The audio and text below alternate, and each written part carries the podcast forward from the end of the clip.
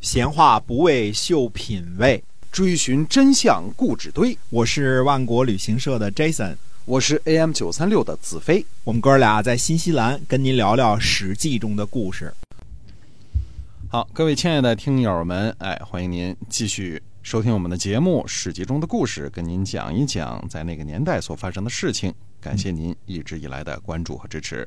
是的，那么说呢，公元前六百一十九年的夏天呢。呃，秦国呢讨伐晋国，伐取了晋国的武城，以报复呢令狐之意。武城呢在今天陕西省的华县的东北。公元前六百一十七年的时候呢，晋国呢讨伐秦国，攻取了少梁。少梁呢就是今天的陕西韩城。呃，夏天呢，秦国呢伐晋国，攻取了北征。北征呢是在今天的陕西澄城。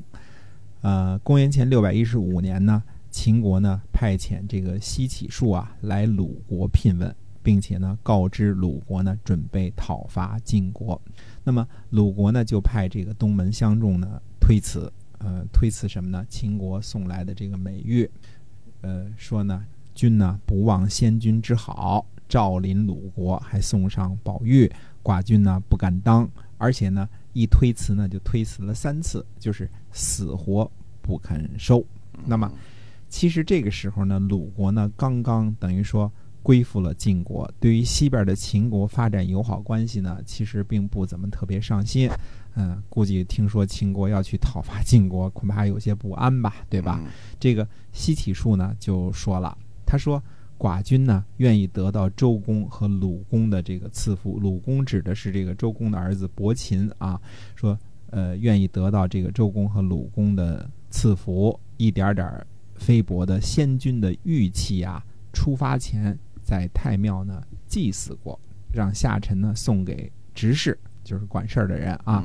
他就是为了缔结呢友好关系，借此呢表达这个寡君的命令，所以呢敢献上他。这这话西启书说的太高明了，这个如此一来呀，这鲁国不能不接受这这个秦国的礼物了。这玉是在太庙祭祀过的，对吧？你不收你什么意思啊？对吧？你是对不起这个先君的意思啊？对东门相仲啊也感叹说：“他说这个没有君子哪里能治好治理好国家呀？秦国啊一点都不鄙陋啊。”于是呢。呃，估计是接受了这个秦国的这个献的这个玉啊，而且呢，鲁国呢送了重礼给这个西乞术。呃，秦国呢果然为了报复令狐之役啊，还是为了令狐之役的时候，冬天的时候呢就出兵呢就讨伐晋国，去攻取了蓟马。蓟马呢在今天的山西永济以南，所以在陕西和山西之间呢，几乎就是呃这些年呢就经常就打仗了。那么呃晋国人呢就应战。赵盾呢和荀林父呢率领中军，细缺和于骈率领上军，呃，栾盾和虚假率领下军迎战秦军呢，到达河曲。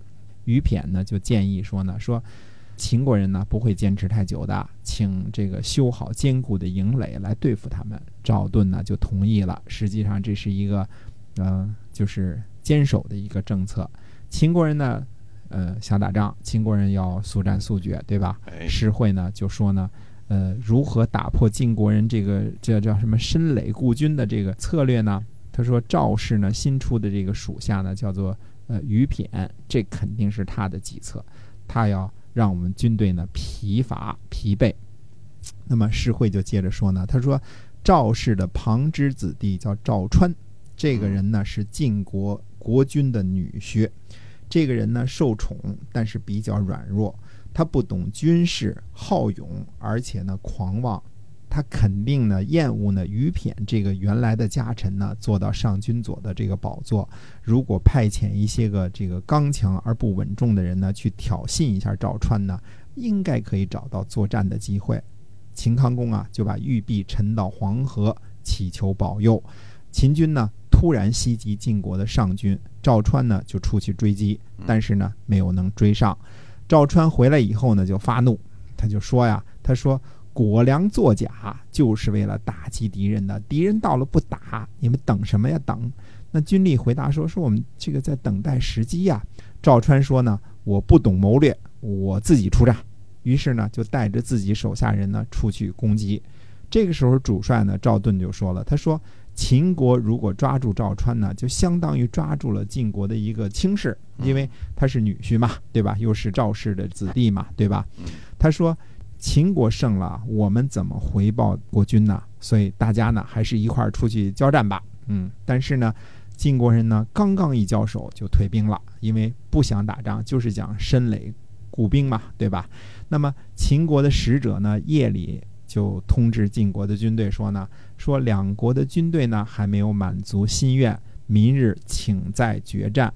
于骈就说呢，他说这个使者呀，说话的时候眼珠转动，声音失常，肯定是害怕，准备逃跑了。嗯，啊，我们呢现在把他们逼到黄河边上呢，一定能打败他们。哎，这个时候呢。